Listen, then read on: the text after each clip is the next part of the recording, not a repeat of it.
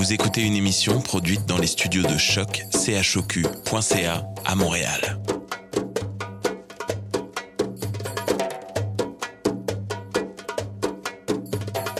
Vous êtes tous les bienvenus à Radio Dodo, une radio internationale destinée aux tout petits enfants victimes des guerres. Radio Dodo est une initiative neutre et patronnée par la Commission canadienne pour l'UNESCO. أهلا وسهلا فيكم على راديو دودو إذاعة عالمية لأجل كل طفل عاش الحرب راديو دودو مبادرة حيادية تحت رعاية الهيئة الكندية لليونسكو Welcome to Radio Dodo, a radio station dedicated to all the children victim of war. Radio Dodo is neutral and patroned by the Canadian Commission of the UNESCO. Vous écoutez Radio Dodo. You're listening to Radio Dodo. تسمعوا راديو دودو. مساء الخير يا أصدقائي. مرحبا بكم في راديو دودو. اسمي رهف وأنا جد مسرورة لملاقاتكم الليلة. الليلة هجمت المخلوقات السحرية. استوديو راديو دودو. سأسرع تقديم العرض. والجنية ستسرق الميكروفون. موضوع اليوم هو المخلوقات السحرية. أولا تقرأ سناء الجمال والوحش. قصة اختارتها الممثلة الكندية ماري شناتال بيرون لنا. ثم تقرأ قصة الزرافة بلا رقبة. المؤلف ميشيل مارك بوشار هو من كاتب لنا. ننتهي العرض مع ماريا في حلقة جديدة من مسلسل دنيا. أتمنى لكم ليلة سعيدة أراكم في المرة القادمة.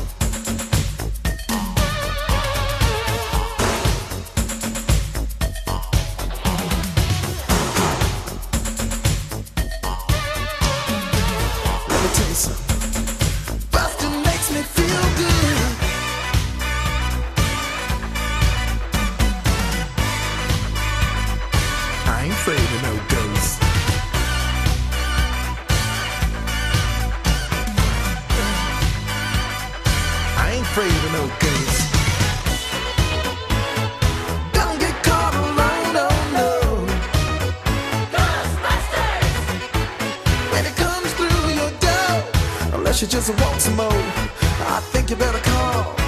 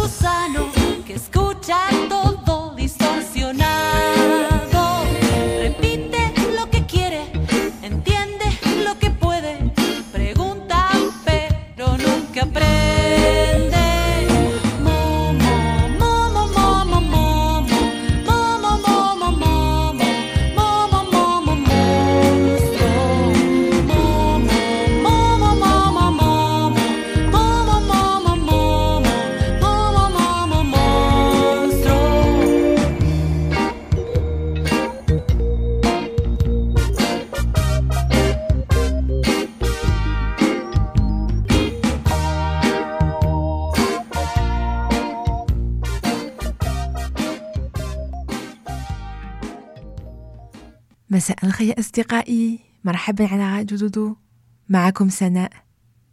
الليلة راح نبدأ البرنامج بقصة الجميلة والوحش التي اقترحتها علينا الممثلة الكندية ماري شونتال بيرون واللي قرأتها علينا في البرنامج باللغة الفرنسية. أنتو جاهزين؟ هيا بنا.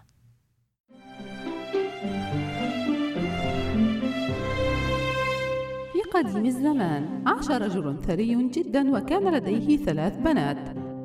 اثنتان منهن يتصفن بالجشع الشديد والأنانية ولكن الثالثة كانت تمتلك قلبا مليئا بالحب والعطف. وفي أحد الأيام استقبل الأب أخبارا أن سفنه قد غرقت نتيجة العاصفة. خسر الرجل المسكين كل شيء عدا بيته الصغير في القرية. لم تكن الأختان الجشعتان راضيتين عن الموقف. ولم تتوقفا طوال اليوم عن الجلوس والشكوى في كل مكان. وبقيت أشغال البيت كلها من نصيب الابنة الثالثة الجميلة بعد فترة سمع والدهن أن واحدة من السفن الضائعة قد وجدت طريقها إلى الميناء فبدأ في التحضير للذهاب للميناء على الفور. وقبل رحيله سأل بناته ماذا أحضر لكن عند عودتي يا بناتي؟ فستان حذاء قلادة سوار وماذا عنك يا جميلة؟ ماذا تريدين؟ إن زهرة ستكون كافية يا أبي وصل الأب إلى الميناء بعد رحلة طويلة لكن طاقمه لم يكن هناك على القارب ولم تكن السفينة أيضا صالحة للاستخدام شاعرا بالحزن والإرهاق بدأ رحلة عودته إلى المنزل. كانت الدنيا ظلاما تقريبا عندما وصل إلى الغابة. كانت الغابة مظلمة وباردة وكان الثلج يتساقط. امتطى الأب حصانه لساعات وساعات على الجليد.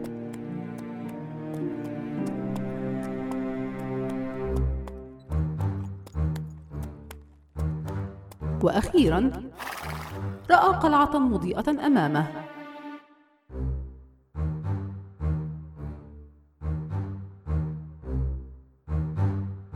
خطا إلى الداخل آملا أن يساعده أحد. كانت قلعة مريبة. الأنوار مضاءة في كل مكان. طاولة العشاء عامرة بالطعام وكانت النار مشتعلة في المدخنة. لكن لم يكن هناك أحدا يمكن رؤيته. نادى على الموجودين ولكن أحدا لم يرد. أخيرا لم يستطع الاحتمال أكثر من هذا فبدأ بأكل بعض الطعام من على المائدة. ثم نام على واحد من الأسرة.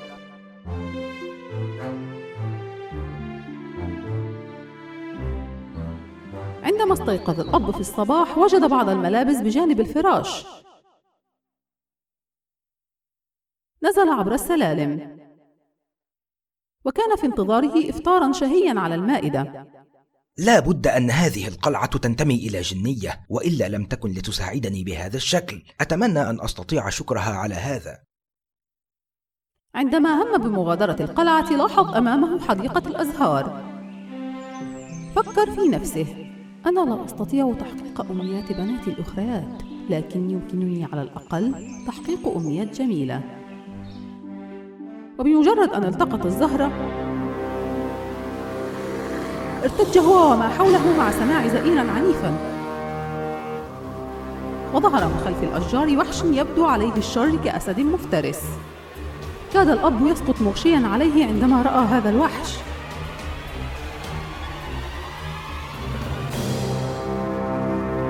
لقد أنقذت حياتك. أطعمتك وأعطيتك ملابس جديدة. وها أنت ذا تسرق أزهاري. هل هكذا تشكرني؟ انحنى الأب على ركبتيه وأخذ يتوسل اعتذارا. قال أنه أراد أن يأخذ إحدى الزهور من أجل ابنته. ما فعلته لن يمر مرور الكرام. أرجوك سامحني. سوف أسامحك بشرط واحد. اسأل بناتك. إن وافقت إحداهن أن تعيش هنا معي. سوف أمنحك فرصة للنجاة. قفز الأب على حصانه وعاد حزينا لطريق المنزل. في المنزل كانتا الأختان الجشعتان تستمعان إلى قصة الأب المهولة التي مر بها لكن لم تنصتا إلى عرض الوحش. لكن جميلة لم تتصرف مثل أختيها. يا أبتي إذا سمحت لي فأنا أوافق على الذهاب إلى الوحش. على الفور قبلتا الأختان عرض جميلة حيث كانتا تعتقدان أن الأمر كله بسببها. أخذ الأب جميلة معه متوجها إلى القلعة وهو حزين ويائس. عندما وصل كان كل شيء كما كان. كان الطعام على المائدة ولا يوجد أحد بالجوار. وما إن جلس للأكل حتى أتى الوحش. بدأت جميلة ترتجف من الخوف. فقد كان الوحش مخيفا تماما كما أخبرها والدها. سأل الوحش بصوت رقيق. هل أتيت هنا بإرادتك الحرة؟ نعم. إذا سوف يرحل والدك في الصباح. ولن يأتي مرة أخرى. عندما استيقظت جميلة في الصباح عرفت أن والدها قد رحل ورأت إفطارا شهيا في انتظارها على المائدة. أخذت تتجول في الحديقة لفترة وشعرت بالحزن عندما رأت الأزهار. ثم أخذت تتجول داخل القلعة. كان واحدا من الأبواب مزينا بالأزهار. فتعجبت.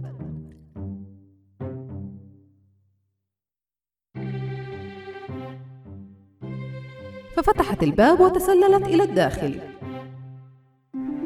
وكان أثاث الغرفة تماما كما كانت تحب وكانت الغرفة مليئة بالكتب الأزهار والآلات الموسيقية. فكرت أن من يصنع غرفة بهذا الشكل لا يمكن أن يفكر بإيذاء البشر.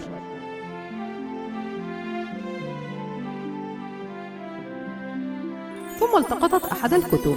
على الكتاب وبحروف ذهبية كان المكتوب ملكتي العزيزة. أمنياتك أمر علي مطاع. أتمنى أن أرى أبي الآن. وما إن قالت جميلة ذلك حتى ظهر والدها في المرآة عبر الغرفة. كانت جميلة مندهشة للغاية.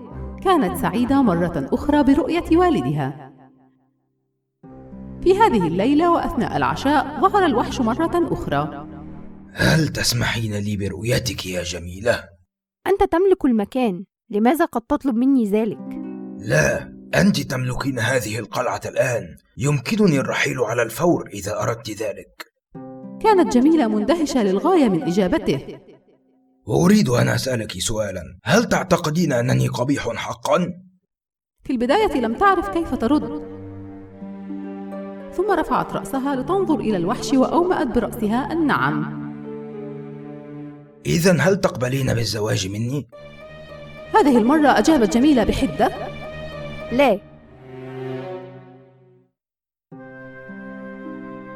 استدار الوحش حزينا وترك جميلة وحدها. كان الوحش يزور جميلة كل ليلة عند العشاء وكان يعاملها بلطف شديد. مع مرور الأيام شعرت جميلة أنها قد بدأت تعتاد على وجود الوحش. أتمنى لو لم يكن بهذا القبح. مع مرور بضعة شهور لم تعد جميلة تخاف من الوحش بل بالعكس بدأت تعجب به. ولكن في يوم من الأيام رأت في المرآة أن أبيها مريض. فأسرعت نحو الوحش وطلبت منه أن يتركها تذهب للمنزل لأنها تريد العناية بأبيها المريض. بالطبع يمكنك الذهاب ولكن إن لم تعودي قد أموت من الحزن. سوف أعود بعد أسبوع. أعدك بذلك. قام الوحش بإعطاء جميلة خاتما. عندما تضع هذا الخاتم على منضدتها وتنام سوف تستيقظ لتجد نفسها في القلعة مرة أخرى. في الصباح التالي استيقظت جميلة في سريرها بداخل منزل أبيها. فركضت مباشرة إلى أبيها. عندما رآها والدها كان سعيدا للغاية حتى أنه شعر بالتحسن. في الظهيرة جاءتا أختي جميلة المتزوجتين حديثا لزيارة الأب. وعند رؤية جميلة بالمنزل أصيبتا بالغضب المختلط بالحسد وكان قرارهن بصنع مكيدة لها. لنجعلها تبقى هنا لأسبوع آخر حتى يأتي الوحش فيقتلها. عندما ذهبت الأختان إلى جميلة تبكيان وتخبراها أنهن لا تريدا فراقها. وعدتهن جميلة أنها ستبقى أسبوعا آخر. بعد فترة قصيرة أدركت جميلة أنها تشتاق للوحش. وفي يوم رأت حلما أن الوحش كان ميتا على الأرض في حديقة القلعة. فاستيقظت غارقة في العرق. إن ما أفعله شديد القسوة والأنانية. قامت جميلة فورا بخلع الخاتم عن إصبعها. ووضعته جانبها على المنضدة فاستيقظت في الصباح في قلعة الوحش. وانتظرت الوحش طوال اليوم لكنها لم تراه في أي مكان انتظرت لساعات وساعات. لكن الوحش لم يأتي. وفجأة أخذت تركض في الحديقة. كان الوحش يبدو ميتا على الأرض تماما كما رأته في الحلم. ركضت جميلة نحوه وعانقته. كان قلب الوحش لا يزال ينبض. وبالكاد فتح عينيه وتكلم بصعوبة. لقد ظننت أنك لن تأتي. لقد توقفت عن الأكل وهيأت نفسي للموت. لكني أحبك وأريد الزواج منك. في هذه اللحظة حدث شيئا عجيب. فجأة أصبحت القلعة أكثر وهجا وجمالا. نظرت جميلة حولها وهي مبهورة ثم عادت تنظر للوحش مرة أخرى. لكن في المكان الذي كان يرقد فيه الوحش أصبح يرقد الآن أميرا وسيما ويافعا. عندما رأته بدأت جميلة بالبكاء. من أنت؟ وأين ذهب الوحش؟ نهض الأمير وبدأ يحكي قصته أنا الوحش لقد قامت ساحرة شريرة بإلقاء لعنتها علي فحولتني إلى وحش قبيح لو لم تقولي أنك تريدين الزواج مني لكنت سأعيش كوحش إلى الأبد عندما سمعت ذلك شعرت جميلة بسعادة بالغة فمع قلبها الطيب وجدت الحب الصادق تزوجت جميلة من الأمير وعاش في سعادة أبدية.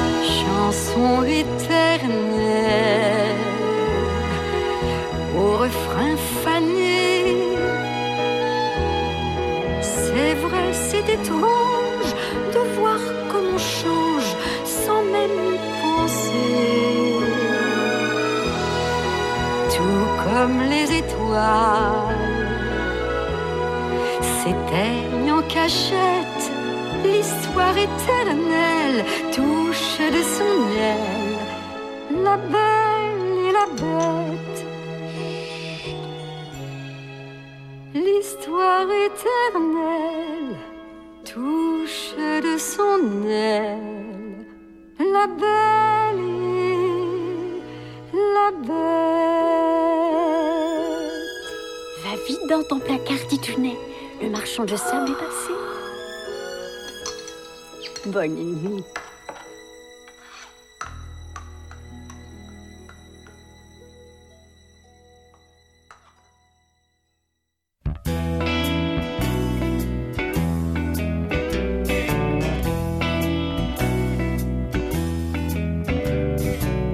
C'est la sorcière de minuit qui a cassé ma pendule.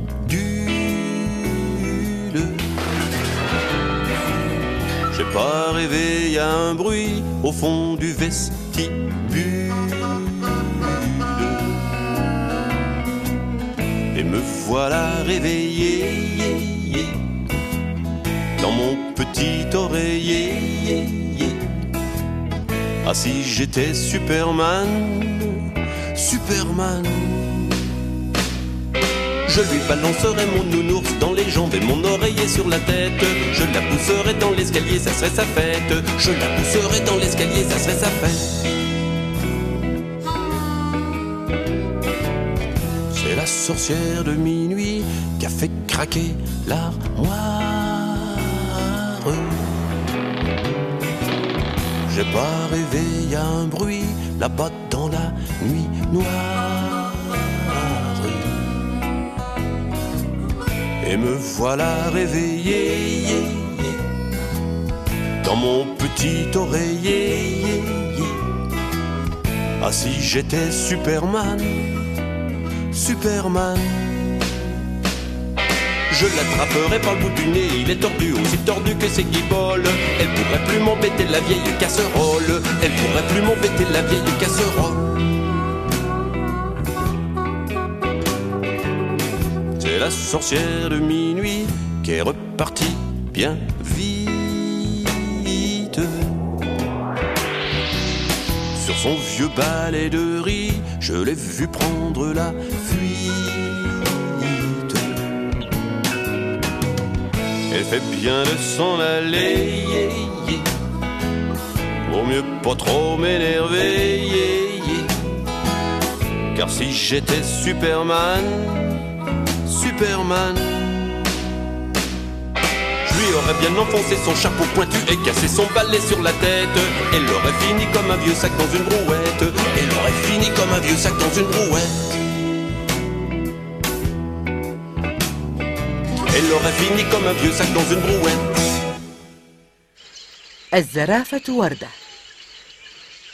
وردة زرافة جميلة ولطيفة تعيش في إحدى الغابات البعيدة وكما تعلمون يا أصدقائي الزرافات تملك أعناقا طويلة وعنق وردة كان سببا في تعاستها. فحيوانات الغابة كانت تفر من أمامها كلما سارت لأنهم كانوا يخافون أن تدوسهم بأقدامها. فرأسها بعيد جدا عن الأرض وتنظر إلى البعيد ولا تنظر أمامها أو تحتها.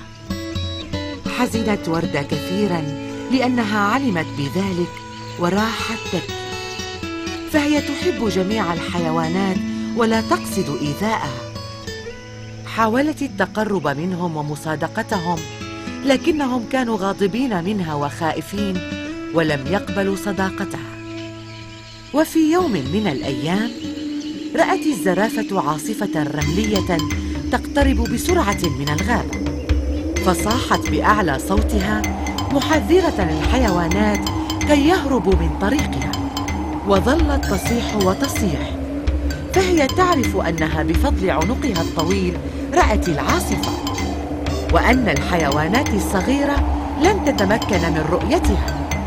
عندما سمعت الحيوانات تحذير الزرافة هربت بسرعة واختبأت في بيوتها وفي الكهوف وتجاويف الأشجار قبل أن تصل إليها العاصفة. خرجت الحيوانات من مخابئها بعد أن مرت العاصفة دون أن تصاب بأي أذى. لكنها كانت خجلة من نفسها وأحست بالخطأ الذي ارتكبته في حق الزرافة. فتقدمت منها واعتذرت عما بدر منها. وعرفت الحيوانات جميعا أن عنق الزرافة وردة له الفضل في نجاتهم وسلامتهم.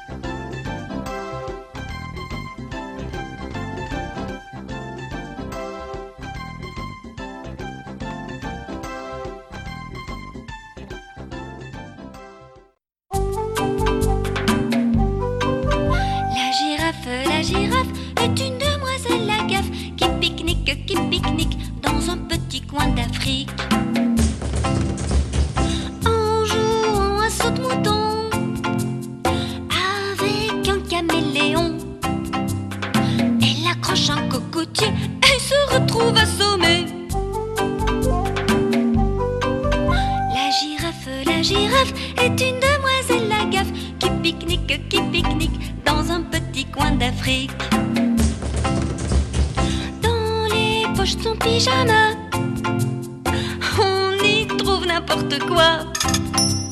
J'y ai vu trois Wistiti qui mangeaient des spaghettis. La girafe, la girafe est une demoiselle la gaffe qui pique-nique, qui pique-nique dans un petit coin d'Afrique. Un jour à une réception, elle se fait un beau chignon. Puis elle installe tout en haut une famille de crapauds. La girafe, la girafe est une demoiselle la gaffe qui pique-nique, qui pique-nique dans un petit coin d'Afrique. Quand elle gratte sa guitare, elle se prend pour une star. Avec son blouson de cuir, la jungle va tressaillir. La girafe, la girafe est une la qui pique-nique, qui pique-nique dans un petit coin d'Afrique. Son cou est vraiment très grand. J'y ai fait du toboggan. Mais ça glissait tellement vite que j'avais les fesses toutes cuites.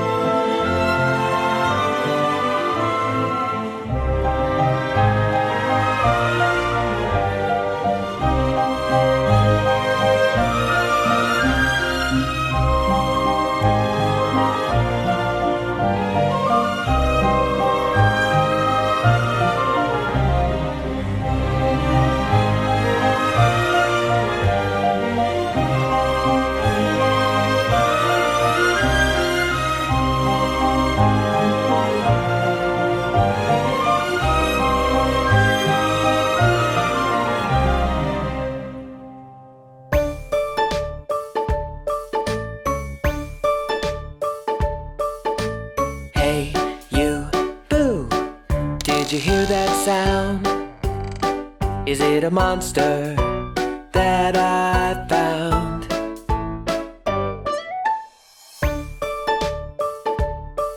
There are no monsters who live in our home. There's only me and my family who live in our home. Cause there are no monsters that live here.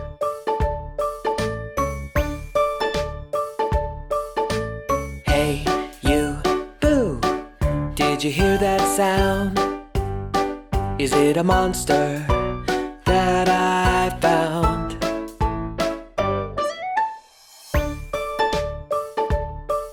There are no monsters who live in our home. There's only me and my family who live in our home. Cause there are no monsters that live here.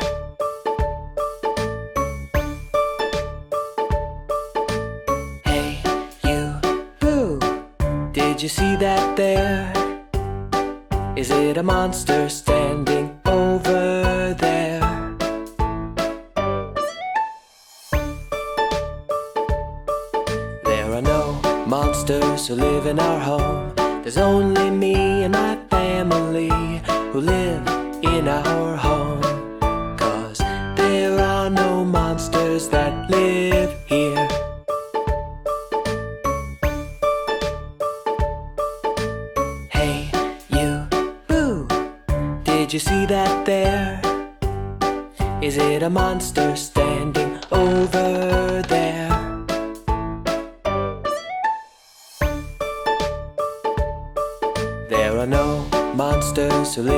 There's only me and my family who live in our home. Cause there are no monsters that live here.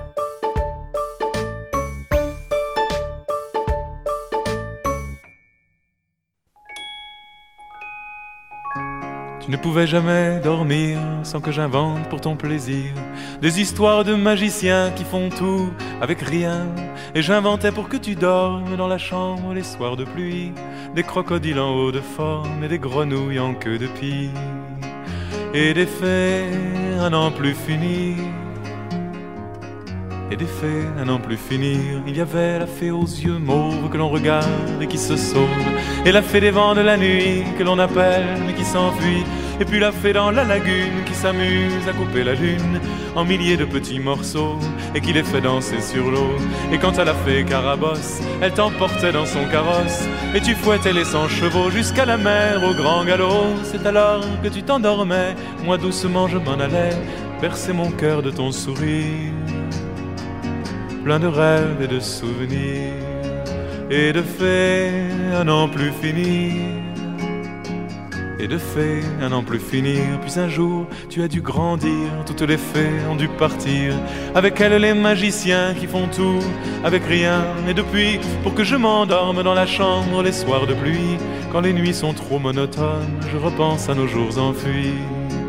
Et les fées à n'en plus finir se rappelle à mon souvenir. Il y avait la fée aux yeux mauves que l'on regarde et qui se sauve, et la fée des vents de la nuit que l'on appelle mais qui s'enfuit, et puis la fée dans la lagune qui s'amuse à couper la lune en milliers de petits morceaux et qui les fait danser sur l'eau. Et quant à la fée Carabosse, elle est partie dans son carrosse, elle a fouetté les cent chevaux jusqu'à la mer au grand galop. Les enfants, c'est fait pour grandir, pour s'en aller vers l'avenir, en laissant derrière eux des rires plein de rêves et de souvenirs et des faits à n'en plus finir et des faits à n'en plus finir.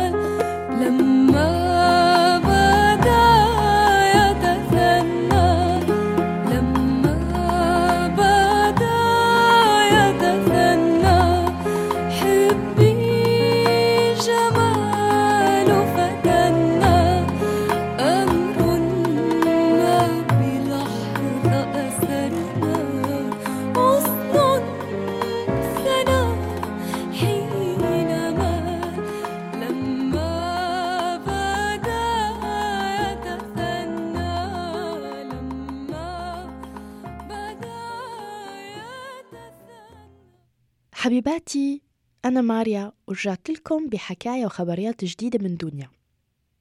هداك النهار كنا أنا ودنيا قاعدين عم نحاول نتذكر كل الحيوانات الموجودة بالدنيا لأنه هي شريكتنا بهي الأرض ونحن واجبنا نحمي الأرض ونحمي يلي فيها.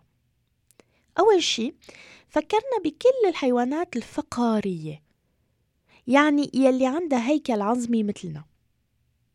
مثلا مو الحشرات ولا الفراشات ولا الأخطبوط هدول ما عندهم هياكل عظمية. بس الحيوانات يلي عندها هيكل عظمي في عدة فصائل منها. مثلا الحيوانات الثدييات. شو يعني الحيوانات الثدييات؟ يعني هي يلي بتحمل ولادها ببطنها مثل المامايات الإنسان مثل كمان الفيران والأرانب والقطاقيط والكلاب والذئاب والأسودة والدببة والأحصنة والحمير الأليفة والبقر والغزال والحوت. الحوت يلي صحيح شكله سمكة بس هو سمكة بتحمل بوب الحوت ببطنها أنتو شو بتعرفوا حيوانات ثدييات كمان؟ في كمان الحيوانات يلي بتبيض بيوت فيها البوبو تبعها ويلي عندها ريش وجناحات. لو ما طارت فيها. هي فصيلة الطيور مثل الحمام والدجاج والكنار والبط والنعامة والغراب. في طيور كتيرة بالدنيا والسما. وفي كمان الأسماك. هدول بيبيضوا مثل العصافير بس بيسبحوا. شو بتعرفوا أنواع أسماك يا أطفال؟ وفي الزواحف. هدول دمهم بارد بارد بارد وبيبيضوا ببوياتهم ببيضة صغيرة أو كبيرة مثل الحياة والسلاحف والتماسيح والحرادين والديناصورات. بس الديناصورات انقرضوا من زمان. وأخيرا عنا البرمائيات. هدول كتير مهضومين لأنهم فيهم يعيشوا على الأرض وبالمي وبيولدوا على شكل سمكة صغيرة بعدين بيطلع لهم إجرين وبيصيروا يطلعوا على الشط ويمشوا. مثل شو؟ مثل الضفادع مثلا. لا الحوريات الحوريات ما نون برمائيات يا حبيباتي. الحوريات حيوانات خيالية ولو حلوة كتير. يلا حبيباتي رح أترككم وبوسكم من كل قلبي أنا ورفقاتنا الحيوانات.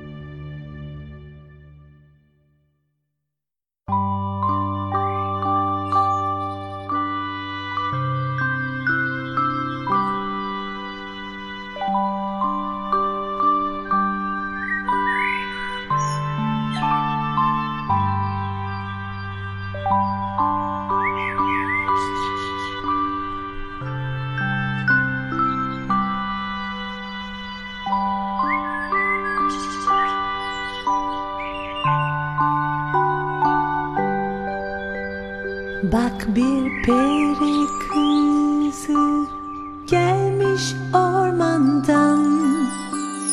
Uyu ki hemen girsin içeri. Sana bakıyor camın kenarından. Tutsun kollarından uçursun seni Masallar diyarına götürsün seni. Orada seni bekliyor çizmeli kedi. Bulmak için ormanda pamuk prensesi Gözlerini kapat me ujushim.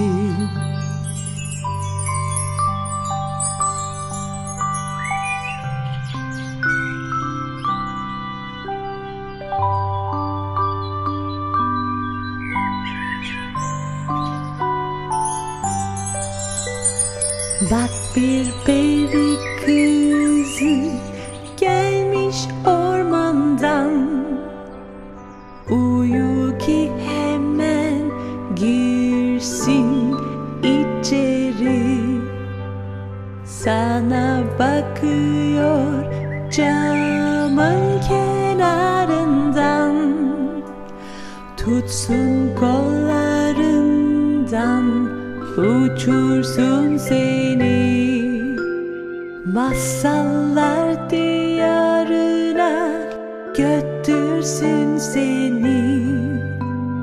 Orada seni bekliyor çizmeli kedi. Bulmak için ormanda pamuk prensesi. Gözlerini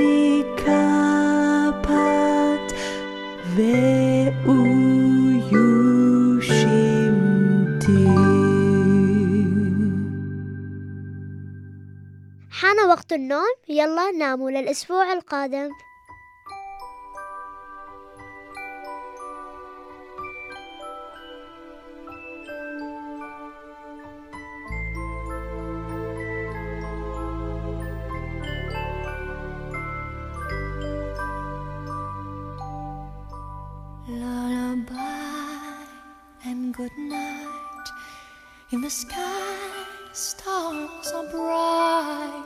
Your head, flowers gay. Set your slumbers till day. Lullaby and good night. In the sky, stars are bright. Round your head, flowers gay. Set your slumbers till day. Close your eyes now May these hours be blessed. Close your eyes now and rest. May these hours be blessed. Bonne nuit,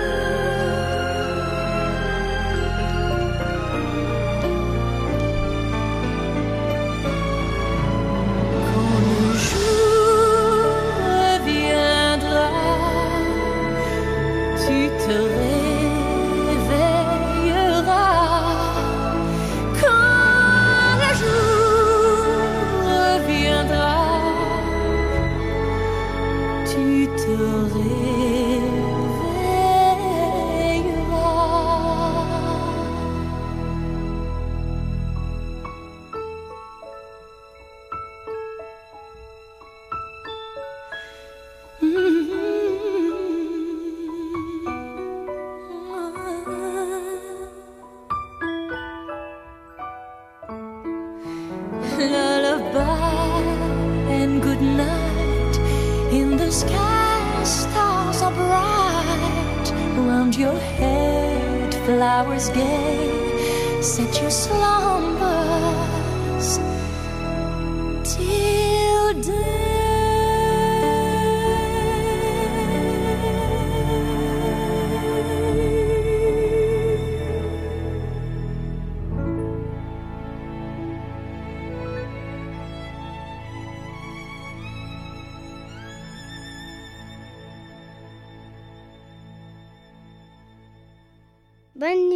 Good night. تصبحوا على خير. Bon dodo les amis. Bon dodo. تصبحوا على خير Bon dodo les amis.